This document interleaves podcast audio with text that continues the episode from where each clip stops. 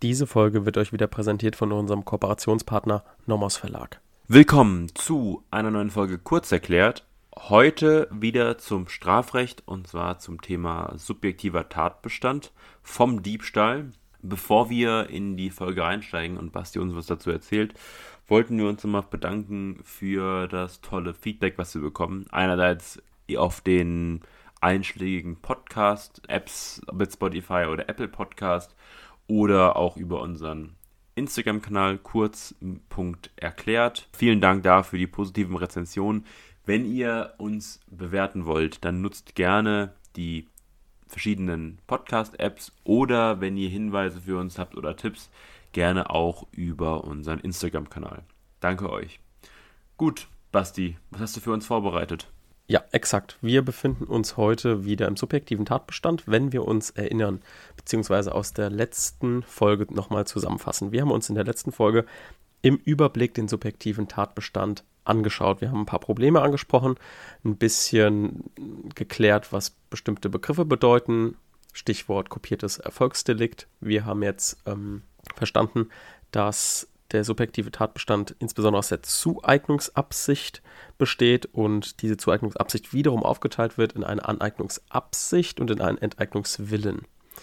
Wir werden aber jetzt trotzdem nochmal, auch wenn es wahrscheinlich schon inzwischen alle verstanden haben oder es alle nervt, werden wir trotzdem nochmal kurz uns das Schema vor Augen rufen, indem wir es kurz durchgehen, damit wir wieder wissen, wo befinden wir uns heute und wo knüpfen wir an und vielleicht noch für die, die jetzt gerade die Folge einzeln irgendwie hören und nicht alle am Stück, dass wir einfach nochmal, falls ihr irgendwie mitschreibt, dass ihr wisst, was das Aufbauschema ist für den Diebstahl. Und zwar folgendermaßen. Römisch erstens Tatbestand, Arabisch erstens fremde bewegliche Sache, hatten wir uns in einer vorherigen Folge auch schon angeguckt. Dann die Wegnahme. Die Wegnahme ist unter Arabisch zweitens und aufgeteilt in drei Unterpunkte. Klein a, Bestehen fremden Gewahrsams, also das erstmal abklären. Dann b, Begründung neuen Gewahrsams und dann erst unter c den Gewahrsamsbruch. Das heißt, dreifache Prüfung immer in der Wegnahme. In der Wegnahme grenzen wir dann auch zwischen Betrug und Diebstahl ab, soweit wir das müssen nochmal vielleicht als ganz kleiner Exkurs, wir grenzen den Betrug und Diebstahl so ab, dass wenn wir in unserer Lösungsskizze wissen, a, es wird auf einen Betrug hinauslaufen, vorher den Diebstahl anprüfen und dann in der Wegnahme die Abgrenzung Diebstahl von Betrug vornehmen und sagen, ach guck mal, es ist doch kein Diebstahl, das heißt, wir lehnen den Diebstahl ab und kommen zum Betrug. Damit ihr keine Punkte verliert und der Korrektor sieht, ach, der prüft erst das an und lehnt es ab und kommt dann zum anderen. Das heißt, ihr habt die Punkte für die Definition im Diebstahl gesammelt und im Betrug. Wenn ihr nämlich wisst, okay, es läuft auf einen Betrug hinaus und nur den Betrug prüft, dann prüft er den ja durch und dann darf kein Diebstahl mehr geprüft werden, weil sobald ein vollendeter Betrug vorliegt, bestimmt das Exklusivitätsverhältnis, dass der Diebstahl auf jeden Fall nicht erfüllt sein kann. Das bedeutet, ihr zeigt dem Korrektor, wenn ihr den Betrug durchprüft und als vollendet annehmt und dann den Diebstahl prüft, dass ihr das Exklusivitätsverhältnis nicht verstanden habt. Das heißt also immer erst das Delikt anprüfen, wo ihr schon wisst wegen der Lösungskizze, das wird auf jeden Fall nicht erfüllt sein. Genau das nochmal als ganz kurzer Exkurs, als klausurtaktischer Hinweis. So, dann unter drittens oder wenn ihr das in objektiver und subjektiver Tatbestand unterteilt, Vorsatz bezüglich der Wegnahme, Vorsatz bezüglich der fremden beweglichen Sache. Dann im subjektiven Tatbestand auch noch die Absicht rechtswidriger Zueignung. Das haben wir uns ja letzte Woche im Überblick angeguckt. Hier unter klein a Zueignungsabsicht, unter klein doppel a Aneignungsabsicht, unter klein doppel b Enteignungswille. Das heißt, wir haben auch hier schon die Vorsatzvoraussetzungen im Wort drin, und zwar die Aneignungsabsicht und den Enteignungswillen. Dann unter klein b Rechtswidrigkeit der beabsichtigten Zueignung und unter klein c Vorsatz bezüglich Rechtswidrigkeit der beabsichtigten Zueignung, denn das ist ein objektives Merkmal und müssen wir nochmal subjektiv begründen.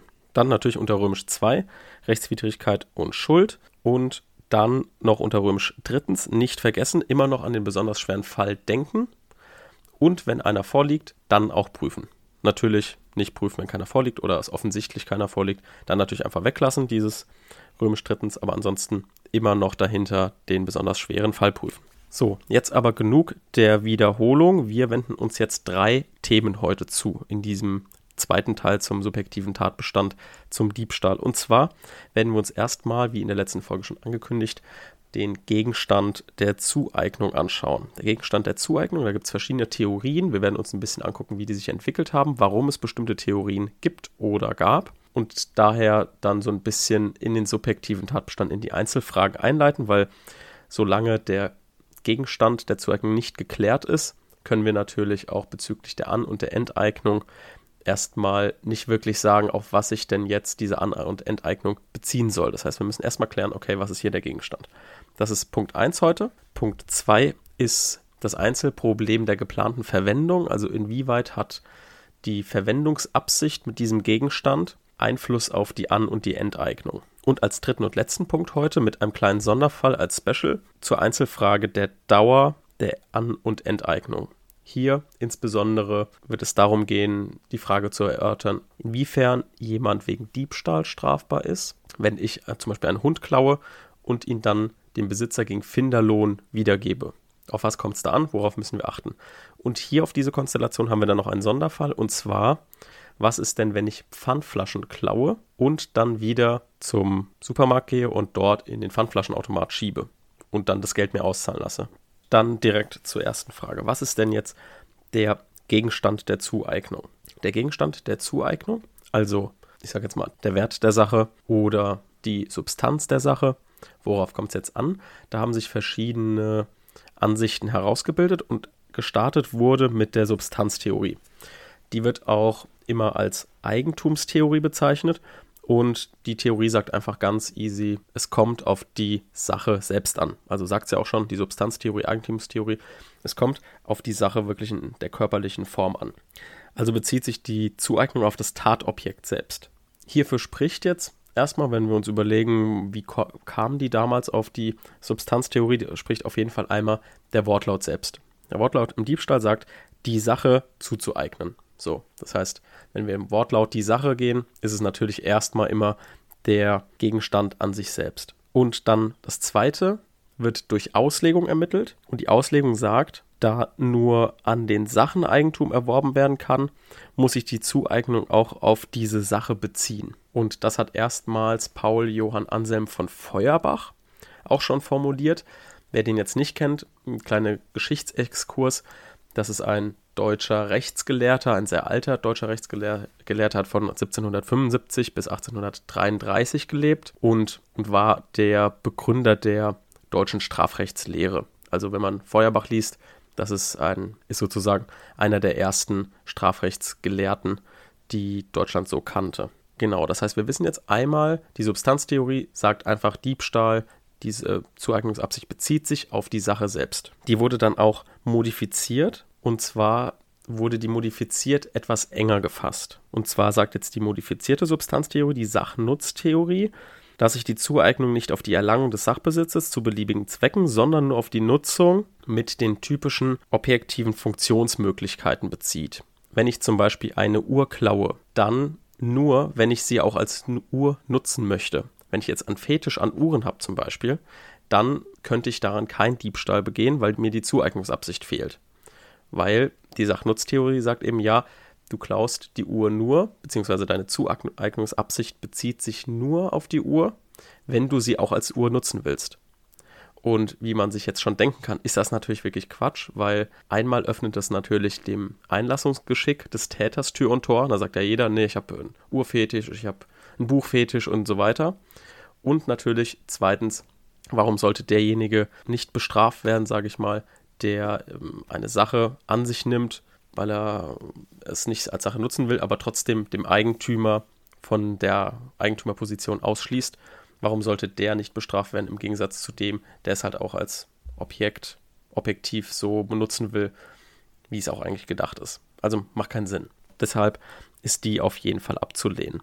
Dann kommt neben der Substanztheorie noch die Sachwertstheorie hinzu, mit dem Hintergrund, dass es vor ein paar Jahren ja noch nicht die Trittzueignungsabsicht gab. Und hier gab es dann ich sag mal, angebliche Schutzlücken der Substanztheorie. Und zwar hat man es da als problematisch angesehen, wenn die Wegnahme der Sache zugunsten eines Dritten erfolgte, ohne dass bei der Selbstzueignung überhaupt irgendwelche Vorteile raussprangen. Und dann hat man irgendwie Probleme da gehabt, diese Zueignungsabsicht zu begründen, weil der Täter die Sache ja einfach nur weitergeben wollte und wirklich davon nichts hatte. Also deswegen hat man dort Probleme gesehen. Diese Sachwerttheorie bestand in zwei Ausprägungen, einmal im restriktiven, in der restriktiven Variante und einmal in der extensiven Variante. Die restriktive Variante kennt man unter dem Stichwort lucrum ex re, also hier ist der Gegenstand der Zueignung nur die in der Sache selbst verkörperte Wert und bei der extensiven Version, also lucrum ex negotio cum re, ist der Gegenstand der Zueignung auch der Veräußerungswert. So, jetzt ist natürlich so, dass die Drittzueignungsabsicht eingeführt wurde und somit oft für die Sachwerttheorie die Grundlage entfällt und man sich ruhig auf die Substanztheorie stützen kann. Die Sachwerttheorie hat aber die Rechtsprechung auch schon bisher immer anerkannt, wonach dann immer diese zwei Theorien genannt wurden. Substanztheorie und Sachwerttheorie. Jetzt ist es aber so, dass halt mit der Einführung der Drittzueignungsabsicht die Rechtsprechung sich ein bisschen positionieren wollte. Welche Theorie nehmen wir jetzt? Weil viele gesagt haben, die Sachwerttheorie fällt ja jetzt hinten weg, die brauchen wir nicht mehr. Deswegen hat die Rechtsprechung gesagt, wir vereinigen die einfach unter der Vereinigungstheorie. Also stützen wir uns entweder auf die Substanztheorie oder die Sachwerttheorie, wie es gerade passt, sage ich mal. Das ist natürlich auch in der Literatur auf Kritik gestoßen, aber wir merken uns jetzt einfach, entweder stützen wir uns auf die Substanztheorie oder die Sachwerttheorie, je nachdem, wie es uns passt. Das heißt, herrschende Meinung ist die Vereinigungstheorie. So, das war soweit zu unserem heutigen ersten Punkt. Wir haben jetzt verstanden, dass es im Prinzip drei Theorien gibt. Es gibt die Substanztheorie, es gibt die Sachwerttheorie und die Vereinigungstheorie. Und herrschende Meinung ist die Vereinigungstheorie, weil sie die Sachwert- und die Substanztheorie unter einen Hut bringt und immer so ein bisschen guckt, okay, mit welcher Theorie können wir jetzt unsere Zueignungsabsicht begründen? Weil wir natürlich auch wissen, die Rechtsprechung möchte immer jeden tendenziell eher verknacken und versucht sich dann natürlich eher möglichst viele Türen offen zu halten.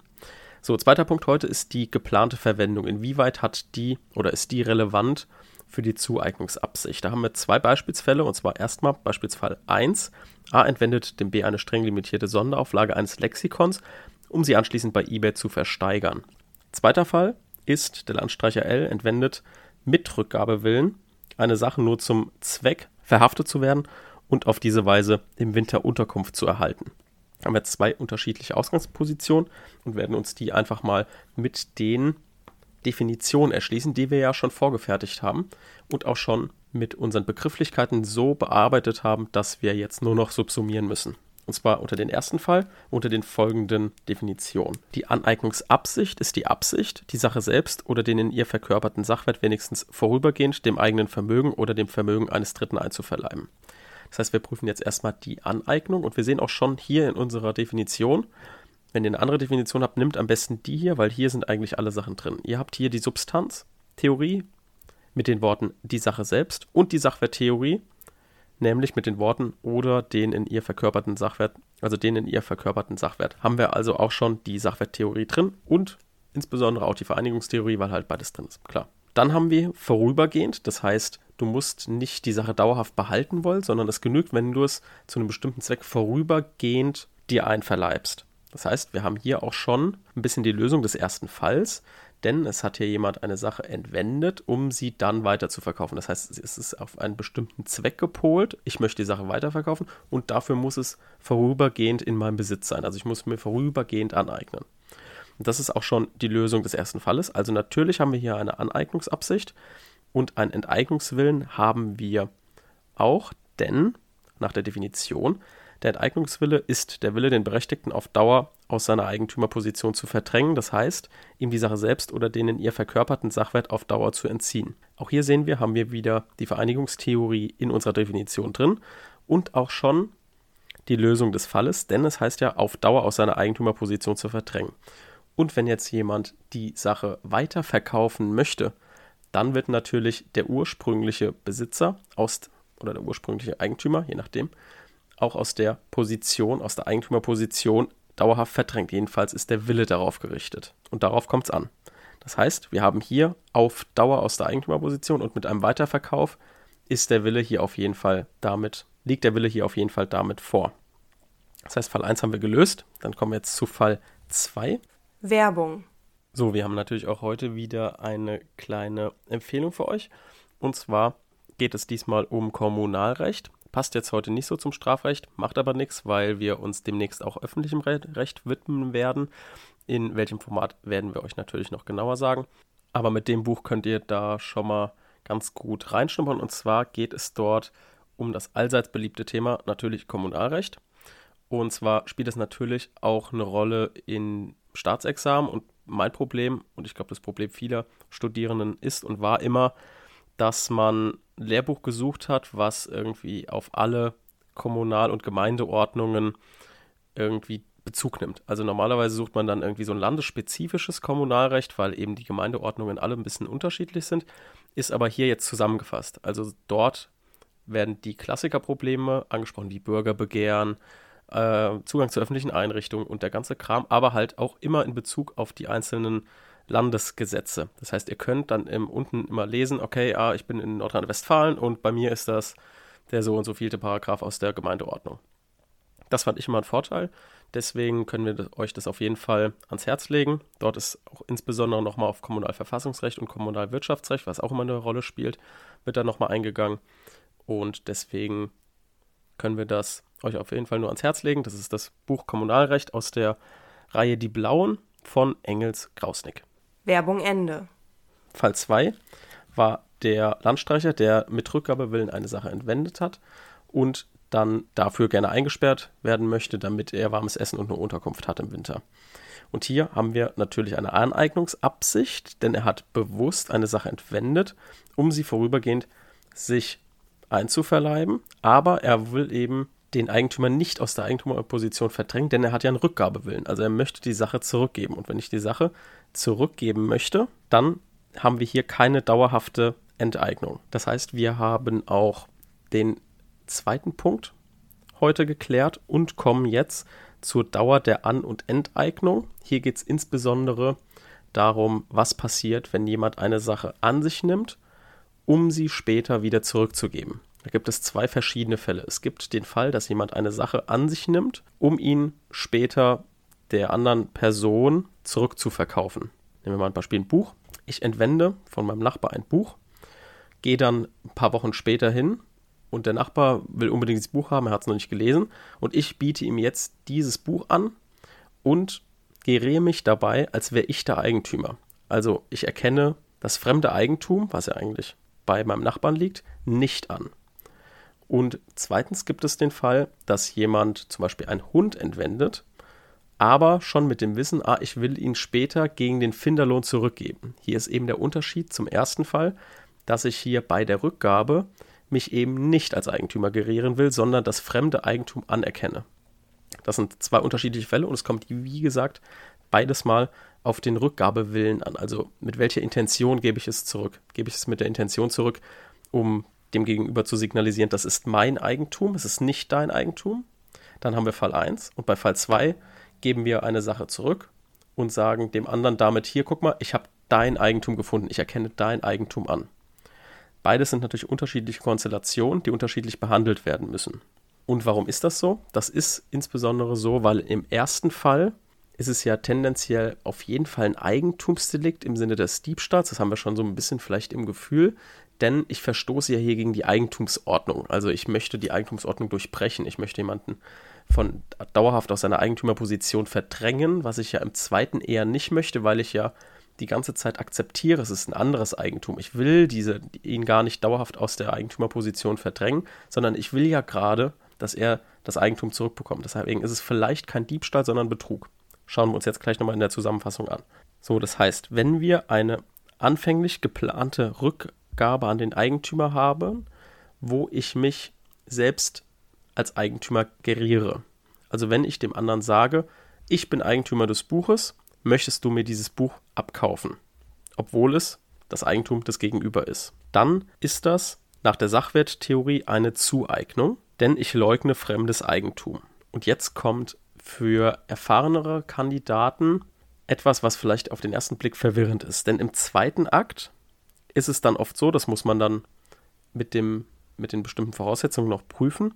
Aber im zweiten Akt, also allein in diesem Rückgabeakt, kommt noch ein Betrug in Betracht. Das heißt, wir haben im Entwenden, im Zeitpunkt des Entwendens, einen Diebstahl und im Zeitpunkt der Rückgabe nochmal zusätzlich einen Betrug. Warum das jetzt ein Betrug sein kann, wird wahrscheinlich in den Folgen des Betruges ein bisschen ersichtlich, aber für die Leute, die schon so fortgeschritten ist, können wir kurz überlegen, denn hier wird über eine Eigentümerstellung getäuscht. Hier gibt es auch einen Vermögensschaden und das ist eigentlich, kann ein klassischer Betrug sein. Es kommt natürlich auf den Einzelfall an. Jetzt ist es aber so, dass natürlich dann hier Diebstahl und Betrug so ein bisschen nebeneinander stehen. Und deswegen ist es so, dass der Diebstahl bzw. eine Unterschlagung als mitbestrafte Vortat zurücktreten im Wege der Konkurrenzen. Das heißt, wir merken uns bei diesem Fall, ich klaue ein Buch, geriere mich als Eigentümer, verstoße also gegen die Eigentumsordnung, dann ist es ein Diebstahl im Zeitpunkt des Entwendens und im Zeitpunkt der Rückgabe kann noch ein Betrug in Betracht kommen, wodurch dann der Diebstahl als mitbestrafte Vortat im Wege der Konkurrenzen zurücktritt.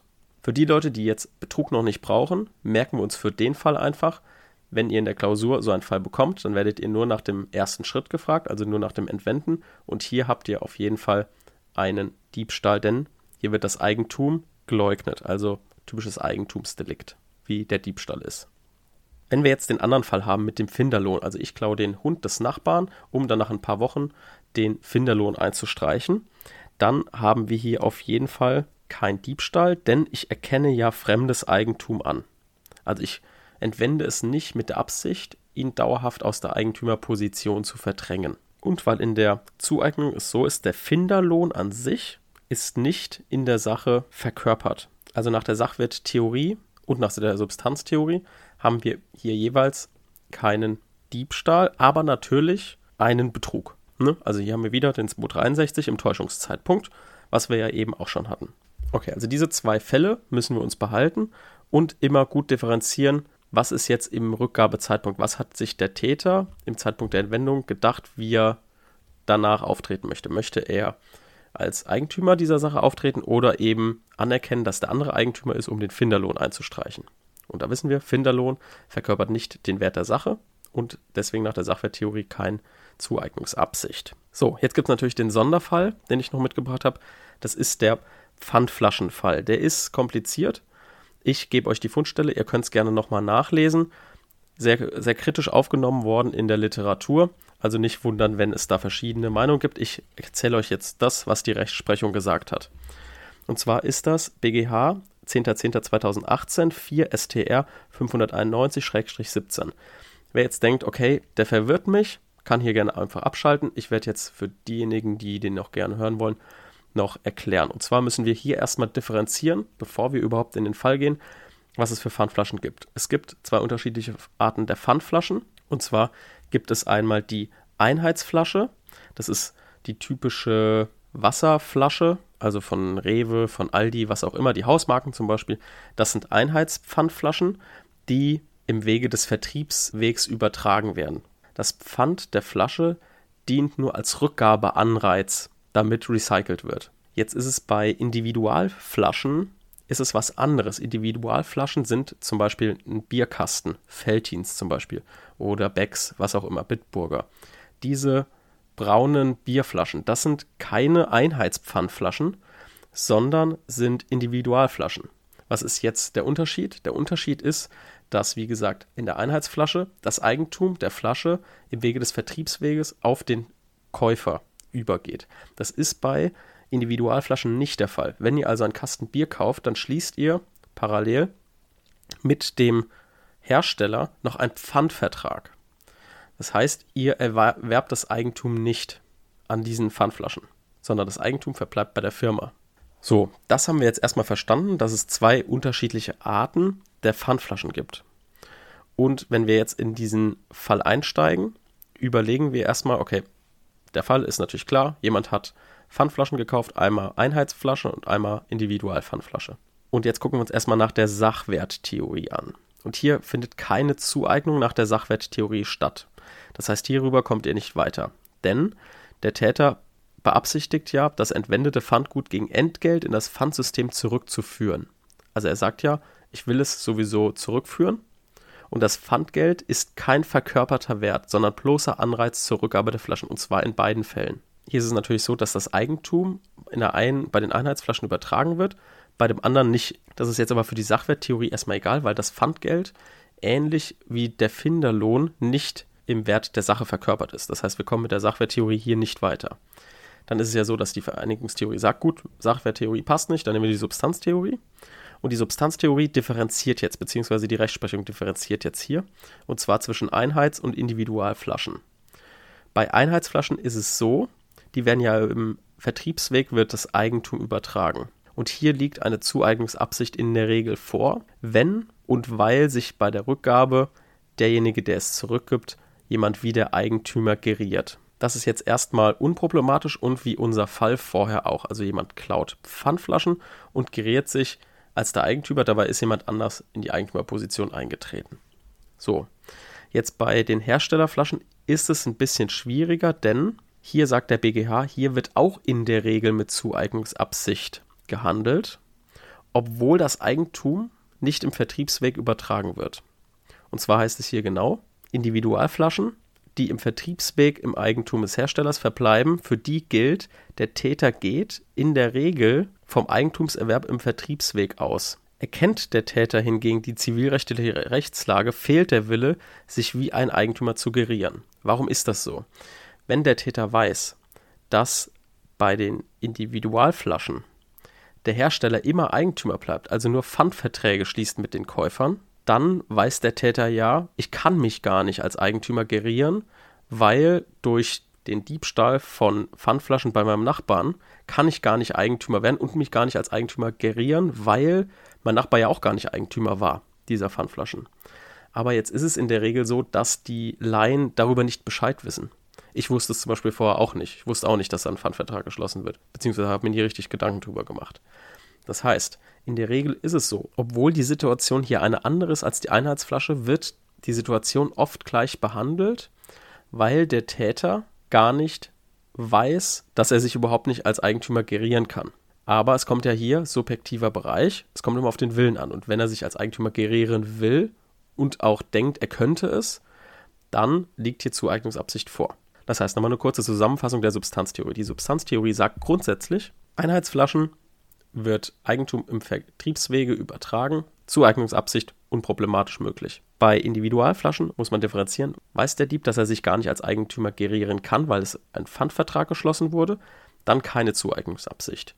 Weiß er das nicht, also denkt er, er kann sich als Eigentümer gerieren, dann Zueignungsabsicht plus. Okay, das als kleine Zusammenfassung. Und das war's auch mit der heutigen etwas längeren Folge. Ich hoffe, ihr habt alles verstanden. Gerne bei Fragen immer per Instagram an uns wenden oder per E-Mail. Und damit hören wir uns wieder nächste Woche. Macht's gut. Tschüss. Tschüss.